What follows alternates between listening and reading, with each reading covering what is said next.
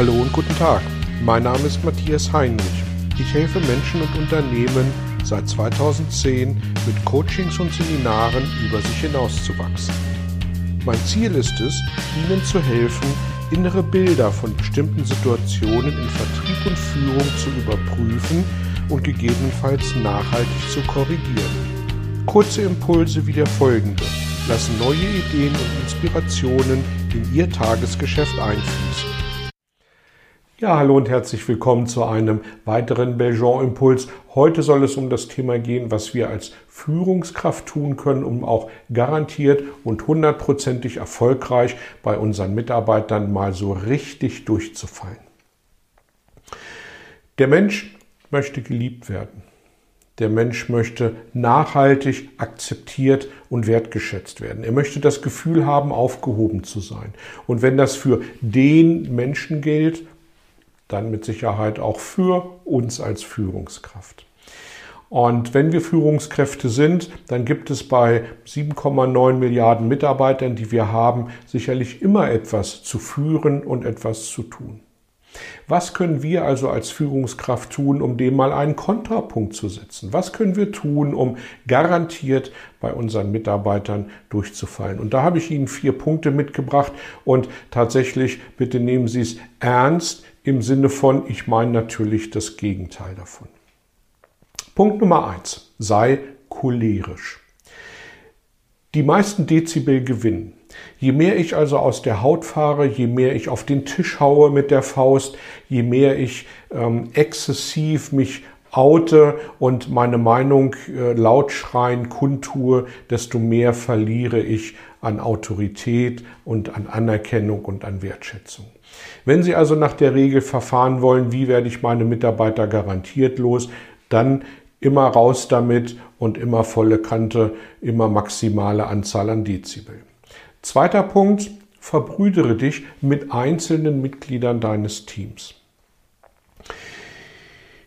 Wenn Sie die Regel aufsetzen, es gibt keine Telefone in Meetings. Wenn Sie die Regel aufsetzen, es sind alle pünktlich da und Sie sind der Erste, der zu spät kommt und im Meeting telefoniert, frei nach dem Motto, na, ich bin ja Führungskraft, also für mich gilt diese Regel natürlich nicht.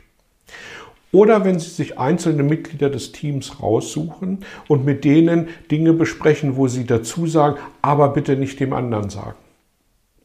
Dann sind das auch garantiert erfolgreiche Punkte um und diese Dinge tragen immer irgendwo, äh, gehen immer raus in die Welt. Dann sind das erfolgreiche Punkte, um garantiert bei Ihren Mitarbeitern über kurz oder lang durchzufallen. Dritter Punkt, macht den Punching Ball. Treffen Sie bloß keine Entscheidung.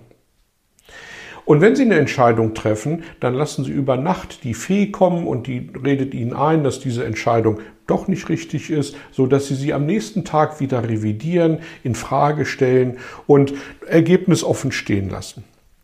Und auch das ist die Möglichkeit, um garantiert von Ihren Mitarbeitern nicht wertgeschätzt und anerkannt zu werden. Vierter und letzter Punkt, tu nichts, lass einfach laufen. Über Visionen und Ziele zu, nachzudenken und daran zu arbeiten, nicht wirklich mein Ding. Veränderung zu initiieren und vielleicht mal vorweggehen, ah oh nee, das ist mir viel zu anstrengend. Interesse am Team haben und sich mit den Zielen auseinandersetzen, die die haben. Na, wofür werden sie denn bezahlt? Wofür kriegen sie Geld? Die Agenda für ein Meeting vorgeben, um sie dann zu reißen und es auf den Kopf zu stellen, weil andere Dinge plötzlich wichtiger sind. Naja, also wofür gibt es denn Spontanität? Und überhaupt, wofür bin ich Chef? Mein Orchester hat schließlich nach meiner Pfeife zu tanzen. Also, auch das sind beste Voraussetzungen, um garantiert beim Team unten durchzufallen. Mein Verhalten als Führungskraft hat aber auch Auswirkungen auf das Team.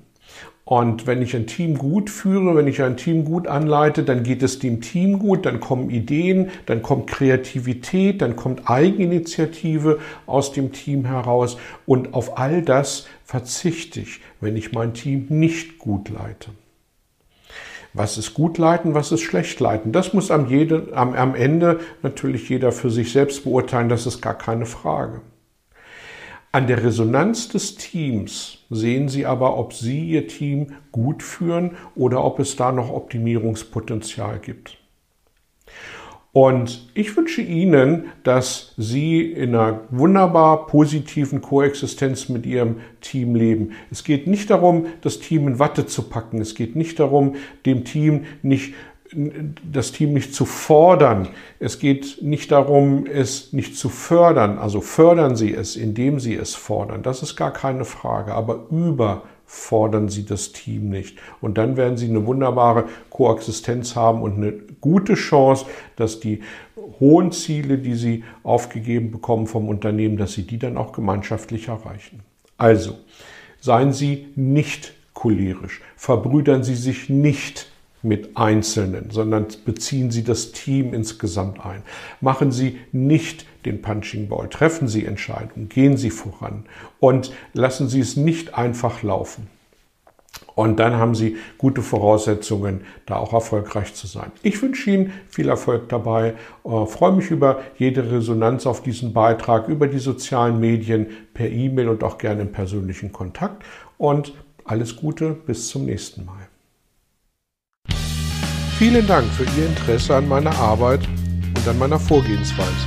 Gern werde ich auch ganz konkret für Sie tätig und helfe Ihnen, über sich hinauszuwachsen. Sprechen Sie mich an. Ich freue mich auf Sie und die Zusammenarbeit im Coaching oder Seminar.